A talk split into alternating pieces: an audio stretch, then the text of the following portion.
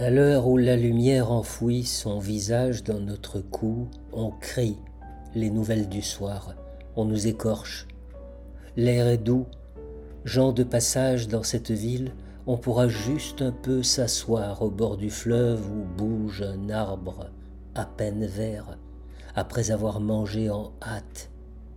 Aurais-je même le temps de faire ce voyage avant l'hiver, de t'embrasser avant de partir? Si tu m'aimes, retiens-moi, le temps de reprendre souffle, au moins, juste pour ce printemps, qu'on nous laisse tranquille longer la tremblante paix du fleuve, très loin, jusqu'où s'allument les fabriques immobiles. Mais pas moyen. Il ne faut pas que l'étranger qui marche se retourne, ou il serait changé en statue. On ne peut qu'avancer. Et les villes qui sont encore debout brûleront.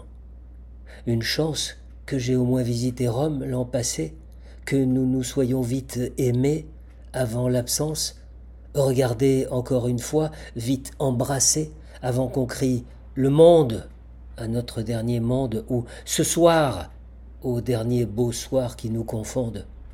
Tu partiras. Déjà, ton corps est moins réel que le courant qui l'use, et ses fumées au ciel ont plus de racines que nous.